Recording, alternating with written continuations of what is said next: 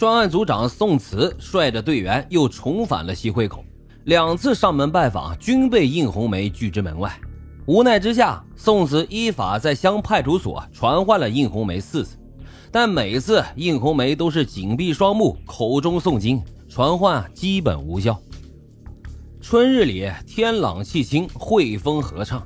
距离西汇口三十里地的普云寺中，应红梅准时来到庙里拜佛。突然间，从禅房暗处就转出来一个人。这人是谁呢？正是专案组长宋慈。他跟长老一同开导这个应红梅。只见这个将近五十岁的憔悴女人突然神情悲痛地说：“你们去找徐青石吧。”说完就掩面大哭了起来。此时的宋慈才知道。徐青石便是当天晚上在底家出现的那个神秘人物。这个神秘人徐青石啊，目前已经移居江山县。当他被传唤到县公安局时，一看这桌前端坐着七位法官，顿时啊就露出了大难临头的畏惧神色，似乎这案件的真相就要水落石出了。专案组长宋慈坦诚的引导。最终，这徐青石撕开了衣襟，抓破胸脯，捶胸顿足，大哭道：“这事儿啊，埋在我心里二十多年了，也折磨了我二十多年呀。因为我跟这汤其贤有点亲戚关系，所以那天晚上下雨呢，我就跟他住在了底下。我躺下后，听到一板之隔的里屋，底洪德正在跟汤其贤说，他女儿淹死在了西汇口。”汤其贤和底洪德就商量把这事儿栽赃给周家兄弟。汤其贤说：“周家想篡他的权。”听着听着呢，我就睡着了。据徐青石交代，当时啊，有个走山的木匠也住在了底下，还帮着找人说要把尸体运回来什么的。之后这人呢也不见了。专案组听到这里，不禁都倒吸了一口凉气。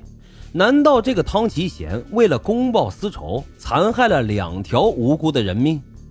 而知情不报的徐青石也饱受了二十多年的煎熬。此时的他如释重负，终于放下了内心的包袱。经宋慈的调查，这个木匠名叫刘德，是秋山县人。至此啊，周氏兄弟杀人案终于有了重大突破。据底家邻居反映。说案发当日，在底家窗下赶猪的时候，他听到应红梅向底洪德哭求，说人都死了，赶紧埋了算了，不要七搞八搞的。底洪德说，反正是死了，抛一刀算什么呢？接着应红梅就哭闹着说要上吊。朋友们啊，这哪是亲爹呀，帮着外人霍霍自己的亲闺女。这么一来，回想底下夫妻俩的反应，也就不足为奇了。但是宋慈知道，即使有这些证据啊，也不一定能翻案。无论是徐青石还是邱洪德家的邻居，因为惧怕汤七贤和邱洪德两人在当地的势力，因此啊，这么多年来都没有将自己知道的实情说出来。现在只有努力寻找其他的突破口，才能让这起惊天冤案真相大白。于是专案组又在全地区查找那个叫做刘德的木匠。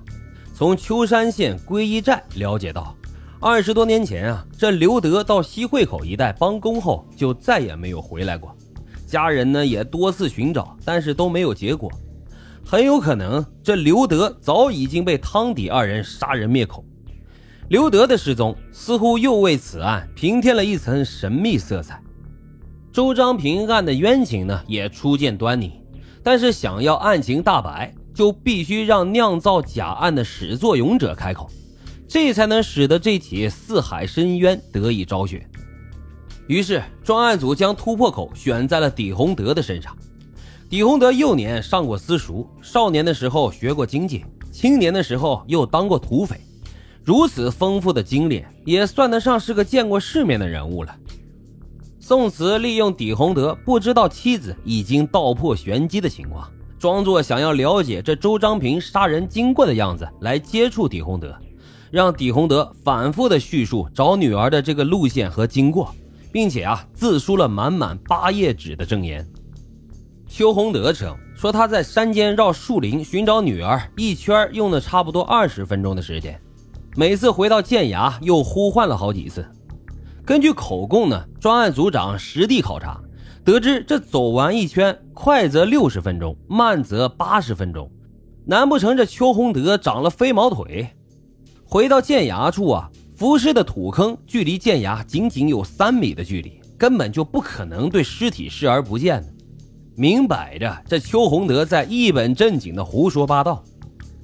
这下好了，终于让专案组抓住了破绽，于是就开始全面猛攻。但是这邱洪德仍不肯束手就擒，于是专案组又把方向对准了汤吉贤。